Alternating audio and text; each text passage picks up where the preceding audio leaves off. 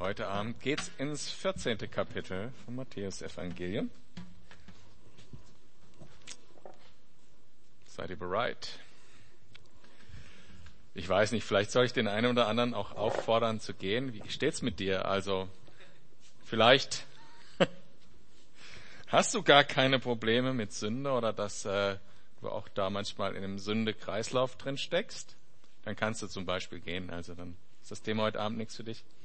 Oder vielleicht hast du gar kein Interesse dran, so Jesus zu dienen oder so und äh, wie das dann aussieht. Oder du hast schon alles, was du brauchst dafür, dann kannst du auch gehen. So, jetzt höre ich auf zu provozieren. Herr, segne dein Wort. Ich danke dir, dass du persönlich, der Gott, der Himmel und Erde geschaffen hat, zu uns sprichst, durch diese Worte, die wir lesen dürfen. Was das für ein Privileg ist bitte dich, dass du unsere Herzen dadurch segnest. Amen. Also, Matthäus Evangelium, Kapitel 14, Vers 1. In jener Zeit hörte auch Tetrarch Herodes vom Wirken Jesu. Äh, Tetrarch Herodes ist der Sohn von unserem, genau, ist der Sohn von dem Herodes, der äh, König war, als Jesus geboren wurde. Und ähm, derjenige, der auch die zweijährigen Jungs getötet hat nach Jesu Geburt und der die Weisen empfangen hat und so weiter.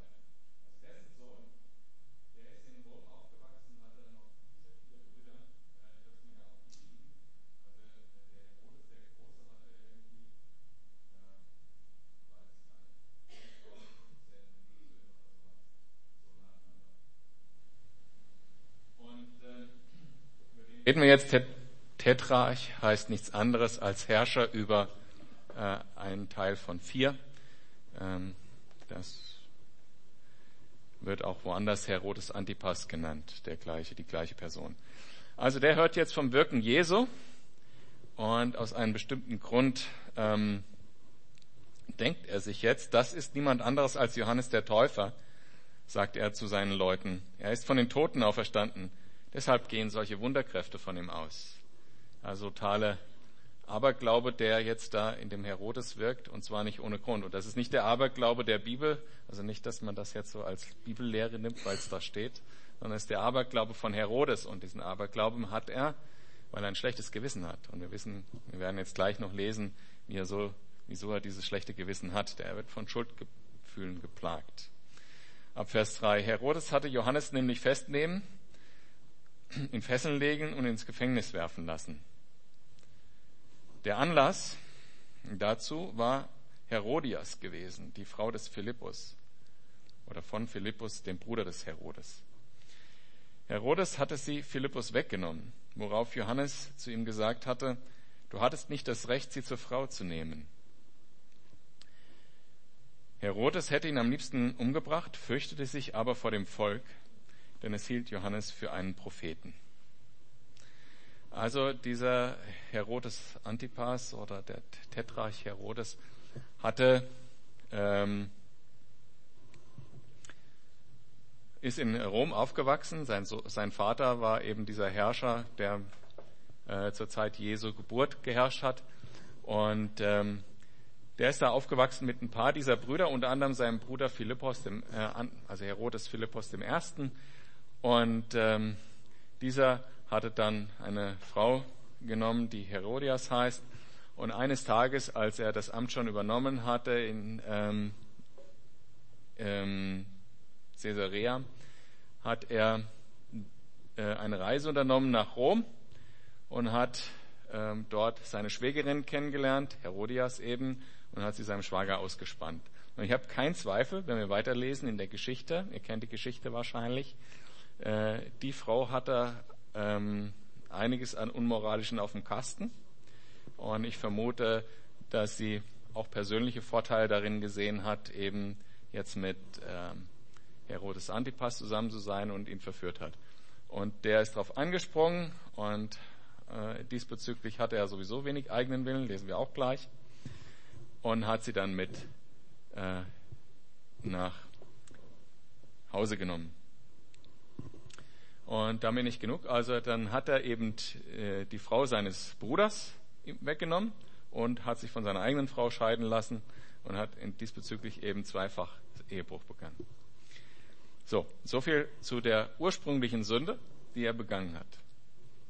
Und wir werden einiges über Sünde lernen, wenn die Geschichte weitergeht, weil es bleibt ja nicht dabei, dass äh, dieses Missgeschick äh, geschieht, dass er äh, sich in die Frau eines anderen da verliebt oder sogar noch seines Bruders, ähm, sondern das hat große Auswirkungen. Wie das immer bei Sünde ist. Sünde bleibt nicht ohne Auswirkungen. Egal, ob es eine offene Sünde ist, die jeder sehen kann, wie die äh, in dieser Geschichte, oder das, was im Verborgenen geschieht. Sünde bleibt nie ohne Auswirkungen.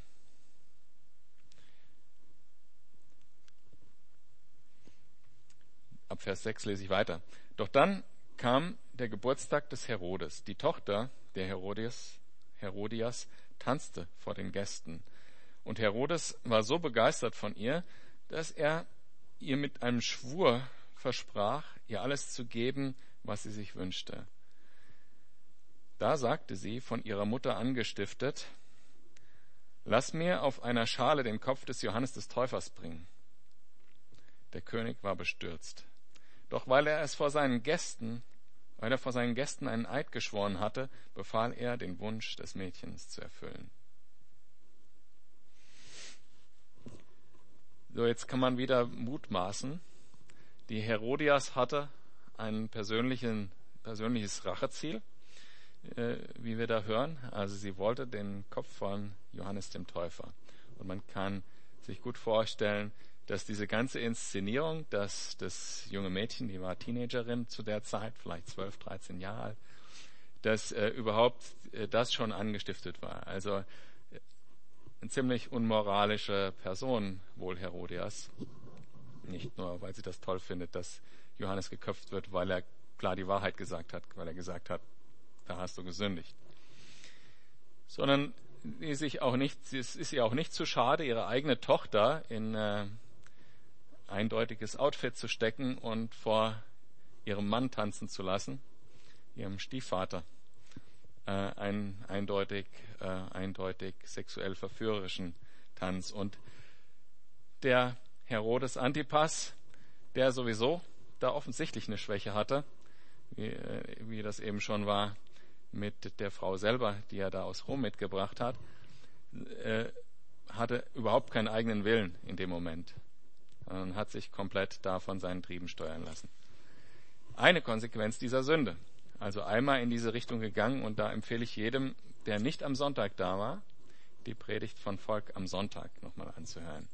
Denn äh, das Thema Sexualität und Sünde und wie das auch sich weiterentwickelt, lässt sich ja hier an diesem Beispiel auch wahnsinnig gut nachverfolgen.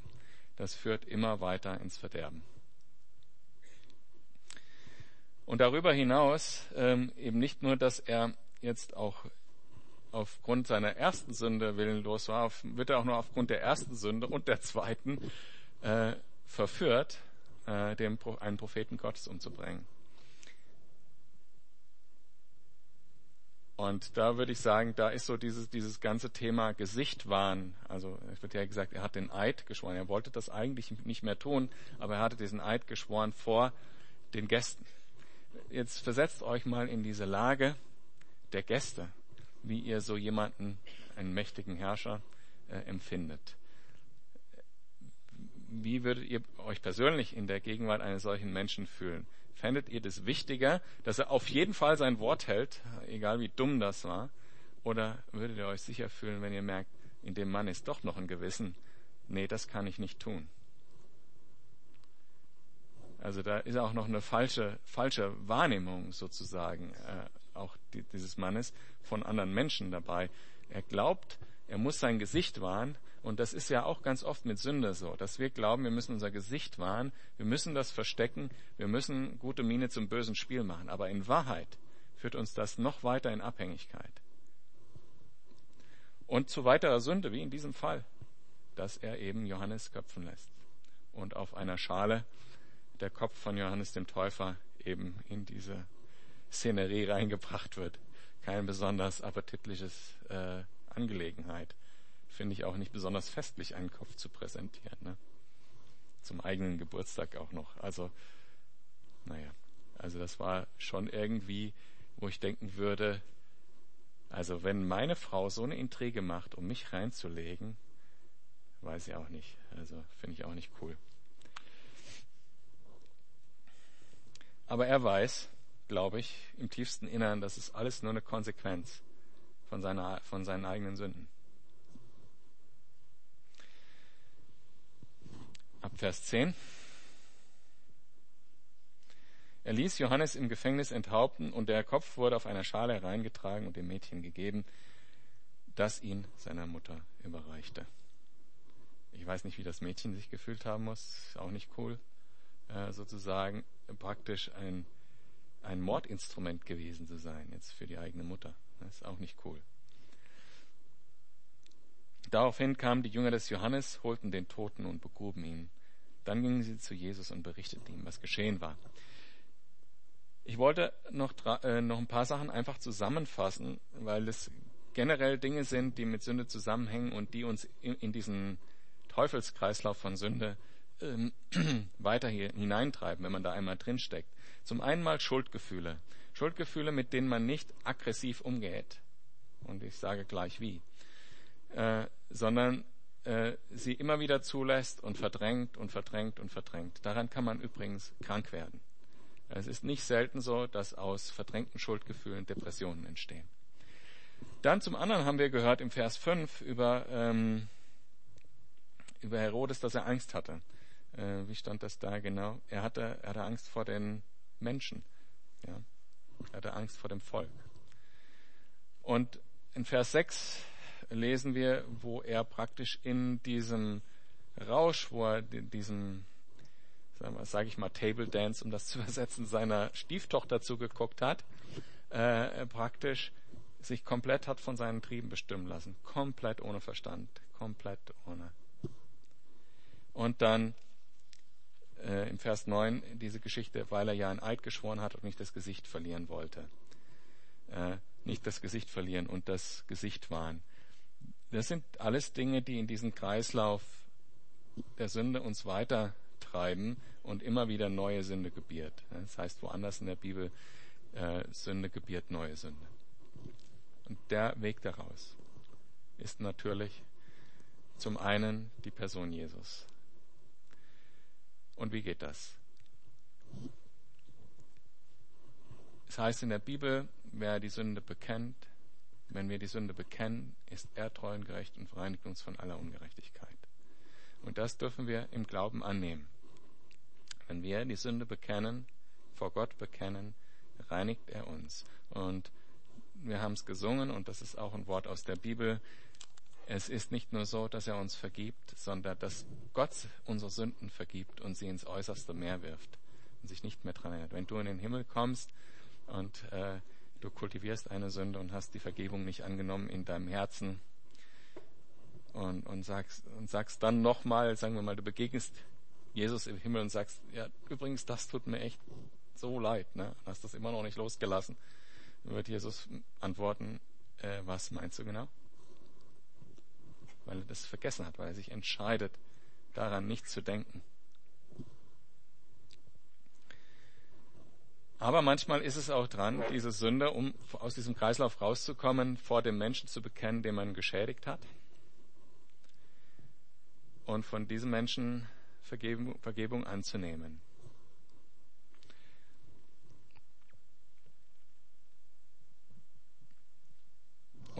Gegebenenfalls auch das Unrecht wieder gut zu machen, wenn das geht. Ja. Wenn jemand Geld geklaut hat, das zurückgeben, sage ich mal als Beispiel.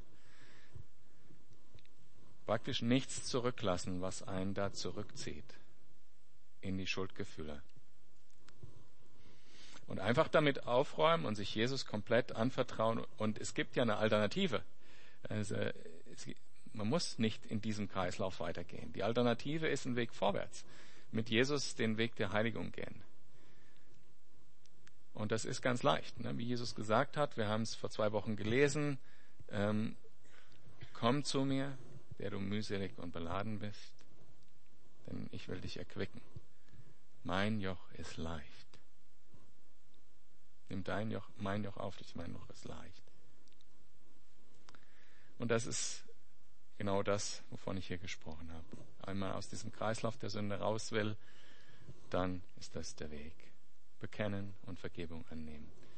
Wenn du das nicht kannst im Glauben, dann lass jemand anders für dich glauben und dir die Vergebung zusprechen.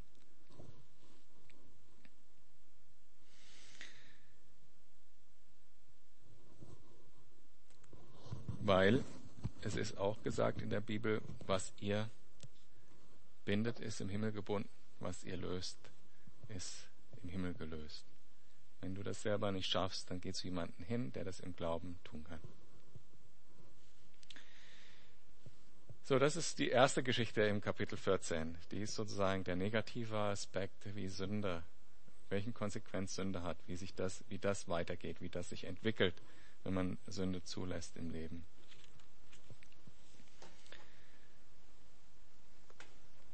Und die nächste Geschichte lesen wir ab Vers 13. Und ich binde die alle drei, die wir heute hören, am Ende mal versucht ein bisschen zusammenzubinden.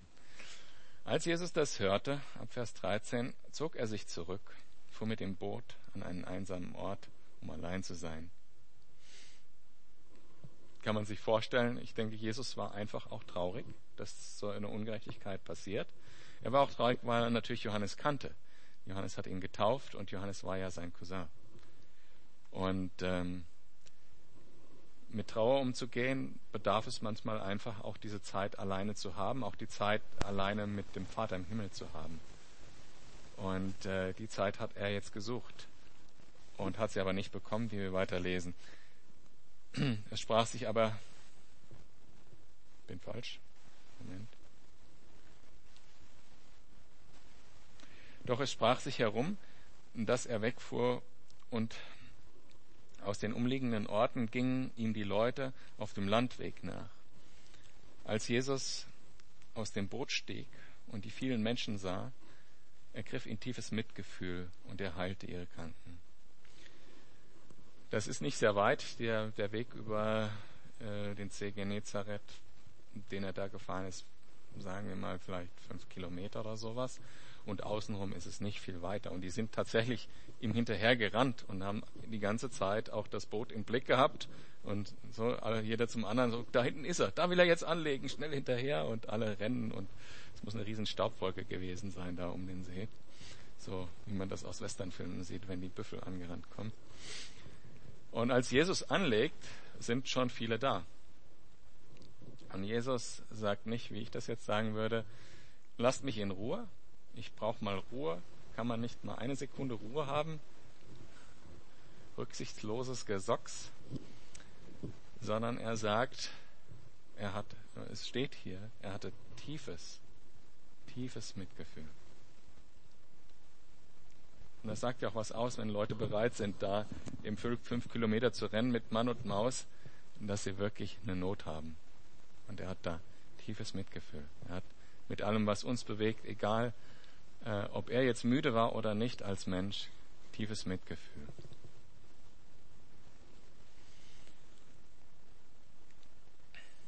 Und er heilte die Kranken.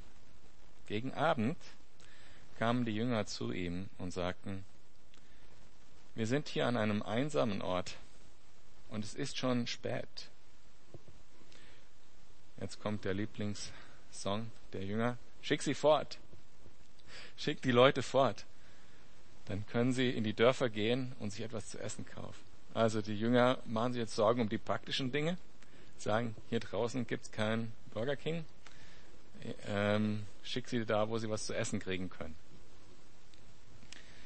Sie sehen halt aber auch nur die offensichtliche Realität. Wir haben nichts dabei, hier gibt's auch nichts zu kaufen. Ähm, schick sie weg. Und Jesus antwortete, Sie brauchen nicht wegzugehen. Gebt doch ihr ihnen zu essen. Ja, klar, ne? So. Nix da. Und dann sagen sie, wir haben ja nur ein bisschen was. Und das finde ich ist eine coole Sache. zu sagen, es ist nicht genug, ist eine Seite. Und dann sitzen zu bleiben. Und, und mir geht das total so, wenn ich sehe, wie viel Bedarf jetzt da ist. Zum Beispiel, wenn ich die Nachrichten sehe, die Flüchtlingssituation zum Beispiel und was da getan werden müsste. Ne? Viel zu wenig. Kräfte, zu wenig Geld, zu wenig Häuser, zu wenig von allem. Und man kann sagen, okay, dann geht halt nichts, dann schicken wir sie halt weg. Ne? Aber ist das die Alternative, die Jesus gewählt hat? Die Alternative, die Jesus gewählt hat, ist, was habt ihr denn? Und die Alternative, die die Jünger gewählt haben, ist, wir haben nur so ein bisschen.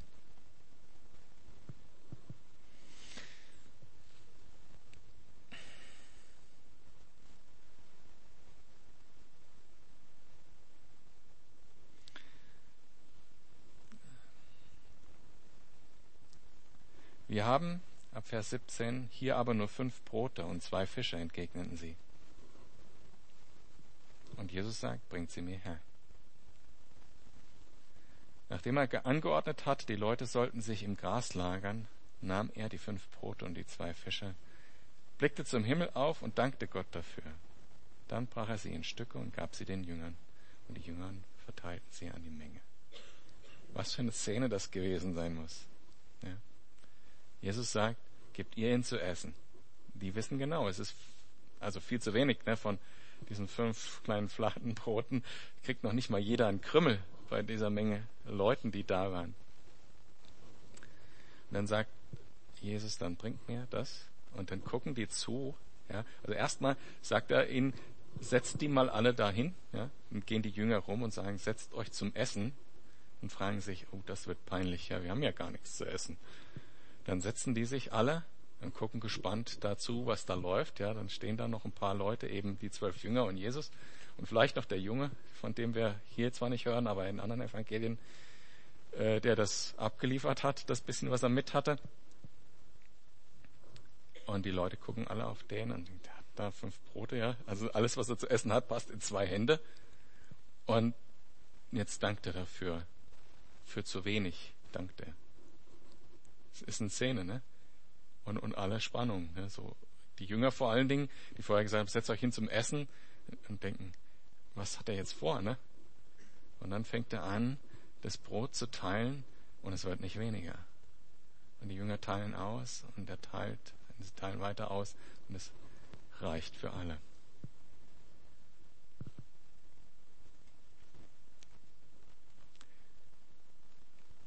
Ab Vers 19, nachdem er, ach nee, ab Vers 20, sorry, ähm, und alle aßen und wurden satt.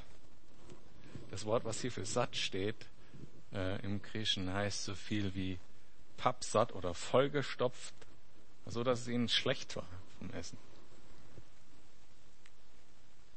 Am Schluss sammelte man auf, was übrig geblieben war. Also Mann, das sind ja die Jünger, die die ganze Zeit gedient haben. Die haben sie erst die Leute setzen lassen, die haben dann das Brot verteilt, und hatten schon zwölf Stunden Dienst hinter sich, ganz zu schweigen davon, dass sie Jesus über den See gerudert haben. Die waren müde und selber hungrig und hatten noch nichts. Und dann bleiben zwölf Körbe übrig. Nicht dreizehn, zwölf. Und so ist das auch oft mit Dienst. Wir haben ja am Anfang viel zu wenig. Ne, wir wissen jetzt, wenn wir Situationen anschauen, Freiburg gibt's keine Ahnung, wenn es im Bundesschnitt ist, 1,5 wiedergeborene, 1,5 Prozent wiedergeborene Christen. Es gibt in Freiburg viel mehr Prozent Flüchtlinge, als es Christen gibt. Wenn man so sich diese Situationen alle anschaut, äh, es gibt so viele Menschen, die verloren gehen. Ja, wenn du in deiner Schulklasse, in der äh, Uni, in der Vorlesung rund guckst und da sitzen äh, ich weiß nicht, zu meinen Zeiten gab es Vorlesungen mit tausend Menschen drin. Das gibt es, glaube ich, heute nicht mehr. Aber sagen wir, da sitzen 100 Leute, dann sind davon zwei Christen. Und 98 Prozent, von den 98 Prozent hat die Hälfte das Evangelium noch nie richtig präsentiert bekommen. Das sind erschreckende Zahlen. Wir haben viel zu wenig. Wir haben fünf Brote, zwei Fische. Und dann gibt es noch Armut, die wir nicht adressieren können. Und es gibt noch die Armut in der Welt und die Ungerechtigkeit in der Welt und so weiter. Es ist, wir haben zu wenig. Und dann geht man dran und gibt, was man hat. Und das ist eine ganz wesentliche Erkenntnis im Dienst. Wir sind gar nicht diejenigen, die das produzieren, weil produziert hat es ja Gott, das Brot. Wir, die Jünger haben es ja nur verteilt. Trotzdem haben die sich eingesetzt, haben das, was sie hatten, zur Verfügung gestellt, ihre Zeit, ihre Energie und die paar Brote, die da waren. Und Gott hat es gesegnet. Und, und das finde ich auch das Tolle, was ich auch immer wieder erlebe, Gott segnet dann auch die, die gedient haben, die den ganzen Tag geschuftet haben, kriegen die auch noch was zu essen. Und so geht mir das ganz oft, wenn, wenn, ich, wenn ich was getan habe, was auch mir jetzt nicht notwendigerweise Spaß gemacht hat und ich es aber gemacht habe für jemand anders oder wenn ich was in der Gemeinde gemacht habe, dann gehe ich danach und merke zwar auch Erschöpfung, aber ich merke auch, dass Gott mich total segnet darin. Und ich glaube, dass im Dienen ein großes Geheimnis liegt, Gott wirklich zu kennen. Weil ich eigentlich diese Situationen, wie, wie das die Jünger in dem Moment erleben, äh, dass sie eben selber Teil dieser Segnung sind, die das Volk da äh, erhält oder die Leute, die da gekommen sind, dieses Erlebnis habe ich eigentlich immer.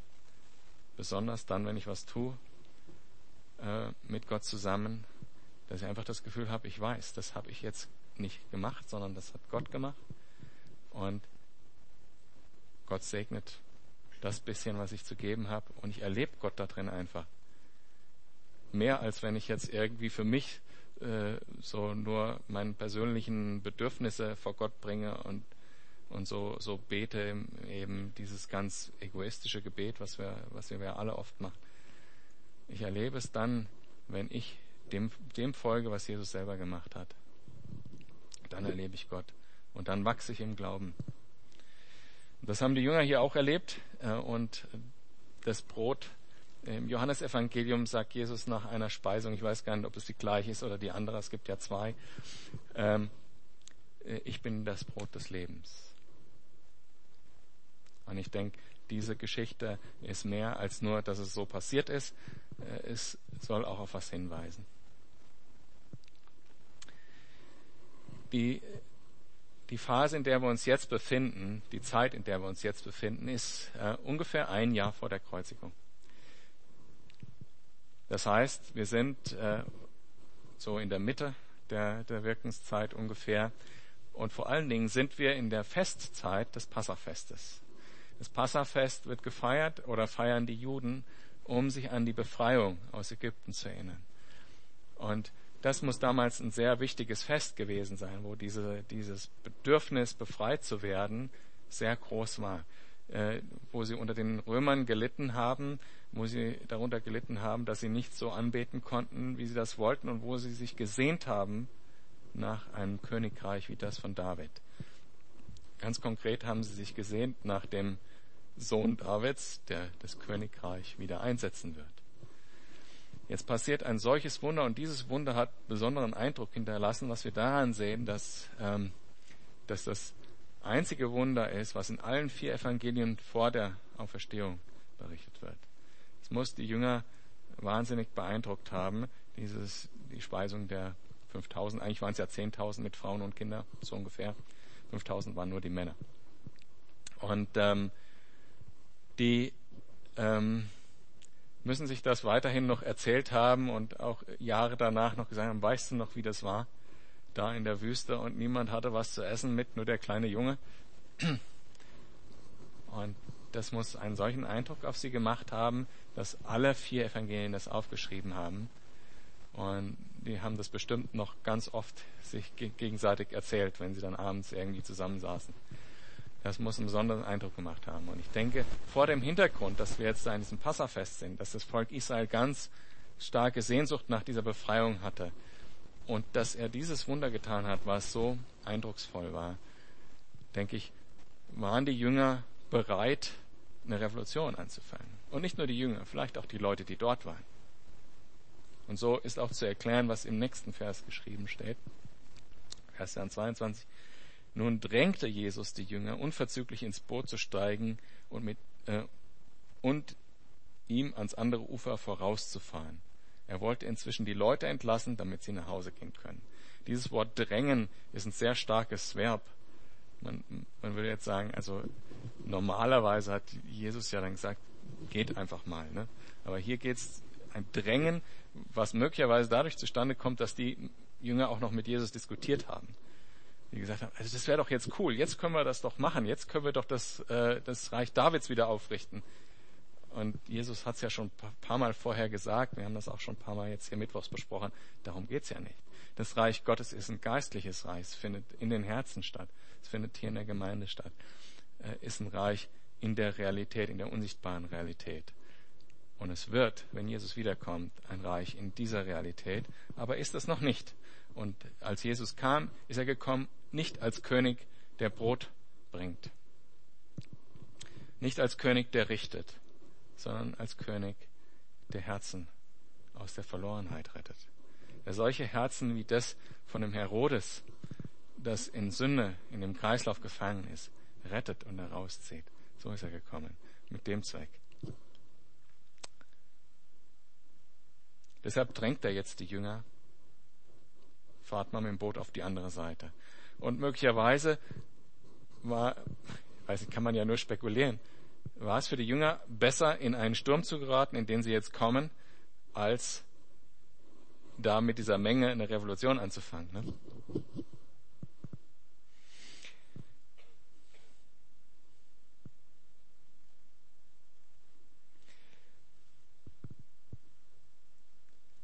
Er hat dann eben die Menge entlassen und als das geschehen war, Vers 23, stieg er auf einen Berg, um ungestört beten zu können. Spät am Abend war er immer noch dort, ganz allein. Das Boot befand sich schon weit draußen auf dem See und hatte schwer mit den Wellen zu kämpfen, weil ein starker Gegenwind angekommen war. Ähm, ich habe früher gerudert, gerudert, also so auf dem Fluss. Gegenwind oder gegen die Strömung zu fahren, ist was extrem anstrengendes. Und das ist ja bei diesem See, ich meine, wenn du so zwei Kilometer äh, Wasserfläche hast und ein starker Wind kommt, das sind solche Fallwinde, die da durch die Täler kommen am See Genezareth. Das treibt so das Wasser an, dass das Wasser richtig auf die andere Seite gedrückt wird. Und dagegen muss man erstmal ankommen beim Rudern. Und das ging denen so. Also sie waren jetzt ungefähr mitten auf dem See und rudern und rudern und kommen praktisch eigentlich nicht vorwärts in, dem, in diesem Sturm. Und Jesus sitzt auf dem Berg und betet. Und in einem anderen Evangelium, ich glaube äh, Markus, lesen wir, dass er sie von dem Berg, wo er sich zurückgesogen hat, gesehen hat. Also wahrscheinlich nicht visuell, sondern äh, übernatürlich. Aber er hat sie gesehen. Auch in ihrem Rudern, ihrem Abkämpfen, in ihrer Not hat Jesus sie gesehen. Und das können wir auch im Glauben annehmen, dass Jesus, egal durch was wir gehen, dass er uns sieht und dass er auch einen Plan damit hat. In dem Fall hier hat er auch einen Plan damit, ne, wie wir jetzt weiter lesen. Gegen Ende der Nacht kam Jesus zu den Jüngern. Er ging auf dem See. Als sie ihn auf dem Wasser gehen sahen, wurden sie von Furcht gepackt. Es ist ein Gespenst, riefen sie und schrien vor Angst. Und das finde ich cool. Das Wort, was hier steht, ist sozusagen kreischen. Also wie man das in den Filmen äh, so hört. Also die hatten richtig, das waren richtige Panikschreie. Ich habe auch keine Ahnung, woher die eine Vorstellung hatten, wie Gespenster aussehen.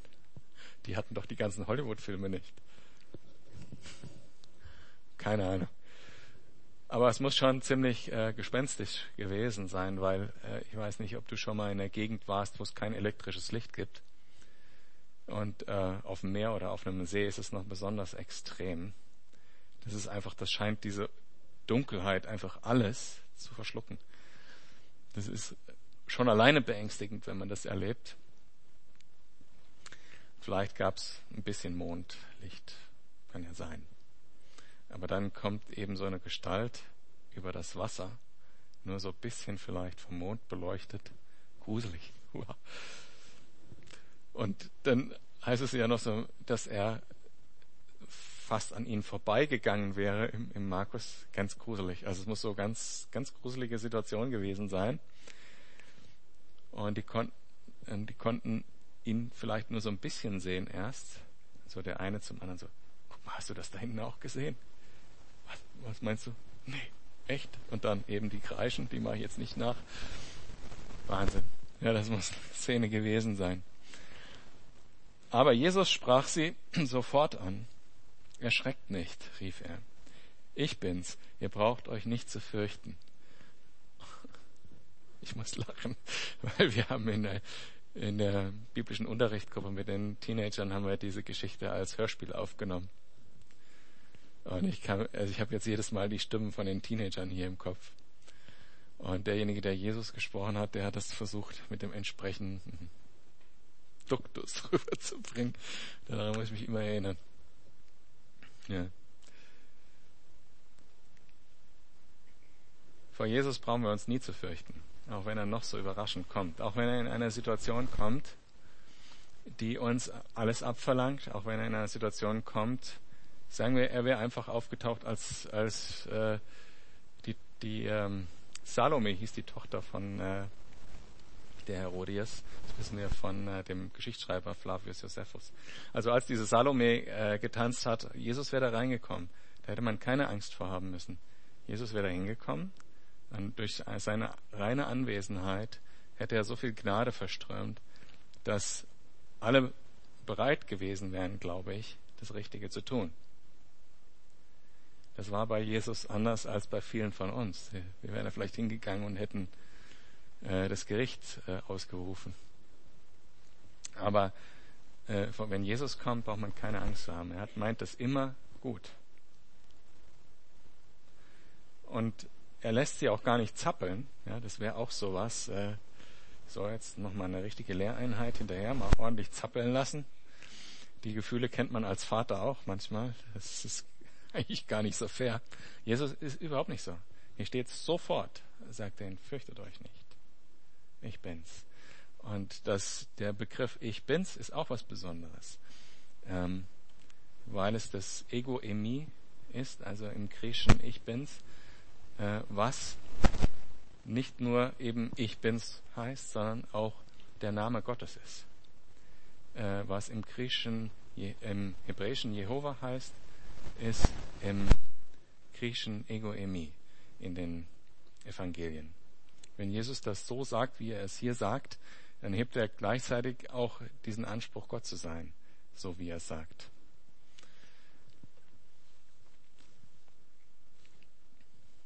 Und das finden wir an ganz vielen Stellen, aber ganz besonders äh, im Johannesevangelium ist das, wer das mal studieren will. Es gibt diese Aussagen, ich bin das Brot des Lebens, ähm, ich bin das Tor, äh, durch das die Schafe ein- und ausgehen. Ich bin lebendiges Wasser. Äh, diese ganzen Aussagen, ich bin der Weg, der Wahrheit und das Leben, auch diese Aussagen haben alle diesen Namen Gottes sozusagen in Griechisch drin, Ego Emi. Sehr interessantes Studium, was man da machen kann drin. So, wo war ich stehen geblieben? Jetzt habe ich mich ein bisschen verzettelt. Ähm, Jesus sagt, ich bin es, habt keine Angst. Und was den geritten haben mag, den Petrus, keine Ahnung. Aber er sagt, ja, wenn du es bist, befiehl mir auf dem Wasser zu dir zu kommen. Ich meine, wisst ihr, was der Name Petrus heißt? Stein. Ich glaube auch nicht, dass er besser jetzt auf dem Wasser gehen konnte als ein Stein. Also wenn man Stein heißt, sollte man nicht sagen, ich will auf dem Wasser gehen. Ich verstehe es nicht. Ja. Vielleicht, ja, er war ja so ein, so ein ganz impulsiver Petrus. Ne. Er hat ja viele so extreme Sachen auch gesagt und getan. Vielleicht war er einfach auch noch so begeistert von dieser Speisungsgeschichte oder davon, dass Jesus da jetzt auf dem Wasser äh, geht. Oder vielleicht einfach wollte er nur zu Jesus gehen in dem Moment und sein, seine Angst abgeben. Und das ist sicher auch kein schlechter Start zu sagen, wo Jesus ist, da will ich hingehen. Egal, was es heißt. Vielleicht heißt es auf dem Wasser gehen.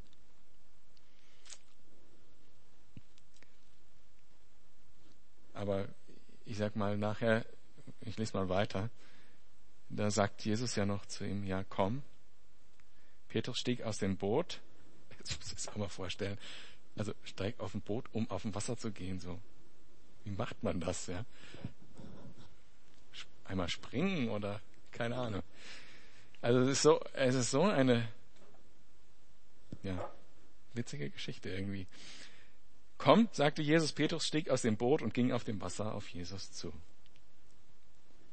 Und ich meine, kennt ihr das, wenn euch etwas total Außergewöhnliches gelingt?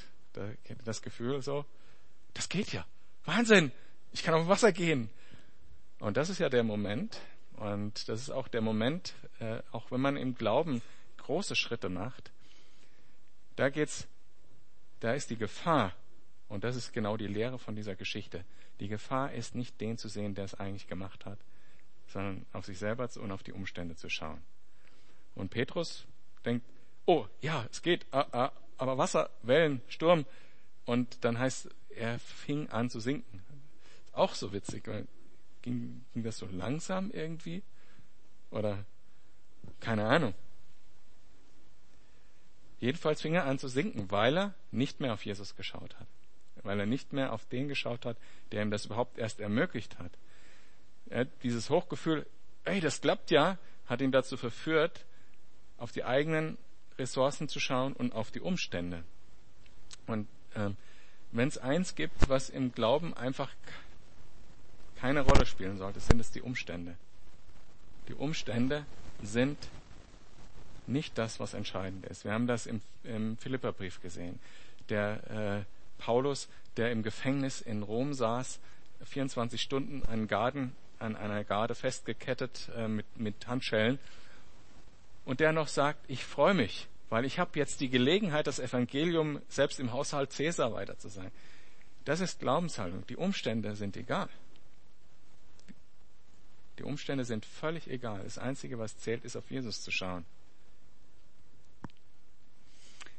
Und das Schöne ist, da wir ja alle auch fallen und äh, untergehen sol in solchen Situationen und auch in anderen, gibt es auch dafür eine Lösung. Ein würdevolles, langes Gebet von zehn Minuten. Oder auch, Herr, schrie, rette mich. Da war nicht mehr viel Zeit für ein besonders schön ausformuliertes Gebet. Und Jesus hört solche Gebete, glaube ich, besonders gern. Die kommen ganz tief aus dem Herzen. So, wenn das Wasser hier steht, spätestens, oder hier ist ja die magische Grenze bei der Temperatur immer, ne? Ähm, rette mich sofort ist auch wieder das Wort sofort. Sofort streckte Jesus seine Hand aus und hielt ihn fest. Aber er sagt jetzt, du Kleingläubiger,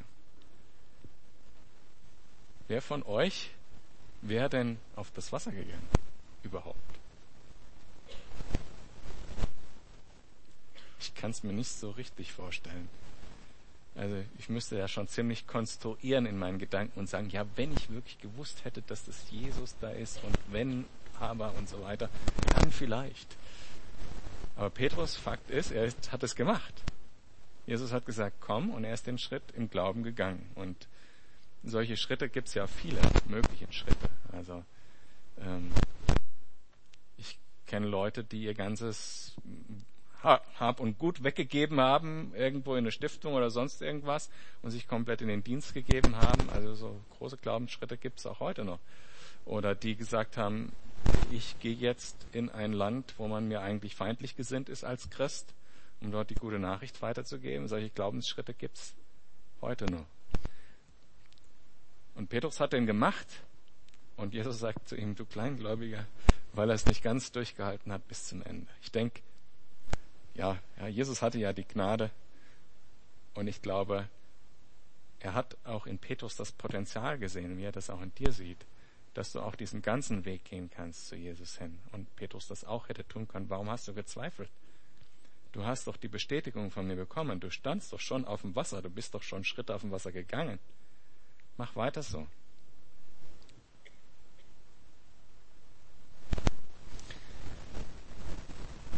Dann stiegen beide ins Boot und der Sturm legte sich. Und alle, die im Boot waren, warfen sich vor Jesus nieder und sagten, du bist wirklich Gottes Sohn. Ich denke, das ist zum Teil Antwort auf diesen Anspruch, denn mit der Ego-Emi-Aussage, Jesus hat ja ganz klar gesagt, ich bin Gott. Und sie haben sich vor ihm niedergeworfen, haben ihn angebetet. Übrigens ohne Musik. Fand ich jetzt auch interessant, das zu erwähnen, weil ähm, und, und nicht nur, weil Petrus auf dem Wasser gegangen ist oder weil die Leute oder weil die Leute alle einen vollen Bauch hatten oder so, sondern weil sie wirklich erkannt haben, wer Jesus ist in dem Moment. Und das, glaube ich, ist was, dem wir uns auch hingeben müssen. Deshalb sitzen wir auch und stehen wir auch hier, weil wir Jesus kennenlernen wollen, weil wir wissen wollen, wer er ist, damit wir ihn wirklich mit unserem Leben, indem wir Glaubensschritte gehen und auch eben in, einer, in einem besonderen Akt anbeten können. Sie fuhren auf die andere Seite des Sees, Vers 34, und legten bei Genezareth an. Die Bewohner des Ortes erkannten Jesus und benachrichtigten die ganze umliegende Gegend. Daraufhin brachte man alle Kranken zu ihm und bat ihn, er möge sie doch wenigstens den Saum seines Gewandes berühren lassen. Und alle, die ihn berührten, wurden geheilt. Ja. Wenn wir das nochmal versuchen, diese, die, das ganze Kapitel ein bisschen in einen gemeinsamen Kontext zu stellen, dann hatten wir ja im letzten Kapitel die Gleichnisse über das Reich Gottes, wie es sich entwickeln würde. Und jetzt haben wir Demonstrationen wieder der Macht Jesu. Und wir sehen, die erste Geschichte hier in diesem Kapitel ist, beschäftigte sich mit Sünde und dem Kreislauf der Sünde. Wohingegen jetzt die letzte Geschichte sich, oder die letzten beiden, sich damit beschäftigt haben, mit Glauben und dem Kreislauf des Glaubens.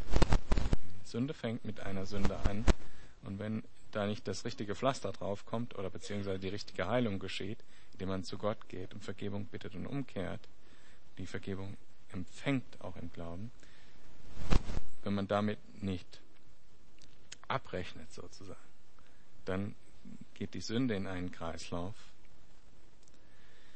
Aber auch der Glaube geht in einen Kreislauf. Wenn wir das bisschen, was wir haben, also die fünf Brot und die zwei Fische, oder den einen Schritt aufs Wasser, wenn wir das bereit sind zu geben und zu gehen, dann ist das auch ein Kreislauf auf Jesus hin. Bis hin zu dem, dass wir wirklich ihn anbeten können, ihn kennen und ihn wirklich anbeten können, in aller Wahrheit. Und da finde ich, gehören diese Geschichten, die in dem Evangelium in, in diesem Kapitel stehen, irgendwie zusammen, weil sie eben den Weg nach oben, sage ich mal so platt, und den Weg nach unten in, in, in der Dynamik darstellen. Der Weg nach unten geht in gewisser Weise von alleine, aber ist ein leidvoller Weg. Das ist einer, dem wir uns selber sehr viel Leid zufügen. Der Weg nach oben ist nicht unbedingt ein bequemer Weg und er geht auch von alleine, weil Jesus derjenige ist, der das macht. Ja, wie Petrus. Man, hätte, man muss ja nur auf ihn schauen. Und dann klappt es auch. Auch das mit der Heiligung und so weiter. Geht also auch von alleine, auch nicht aus unserer Kraft. Aber es sieht manchmal von den Umständen nicht so aus. Und die Umstände, das ist eigentlich alles, was wir tun müssen, ist, diese Umstände uns nicht regieren lassen, sondern im Glauben auf Jesus zu schauen.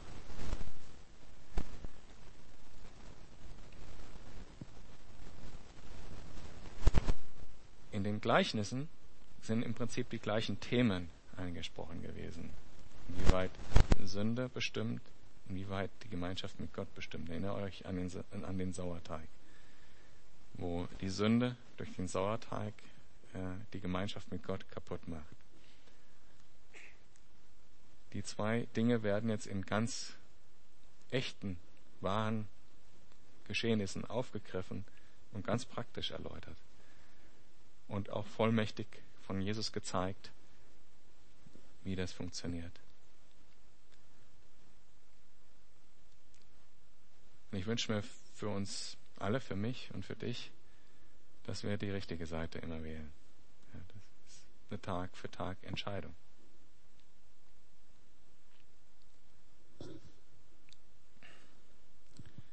Kommt ihr nach oben? Bitte? Ich danke dir, dass dein Wort so viel Bedeutung hat für unser Leben und dass wir dich darin sehen können, dass wir wissen, dass du jederzeit da bist, wenn wir um Hilfe rufen, dass du uns siehst aus dem Himmel, wie du damals die Jünger auf, der, auf dem See gesehen hast, dass du da bist, wenn wir in dunkler Nacht sind, wenn wir angestrengt sind vom Rudern, wenn wir Angst haben.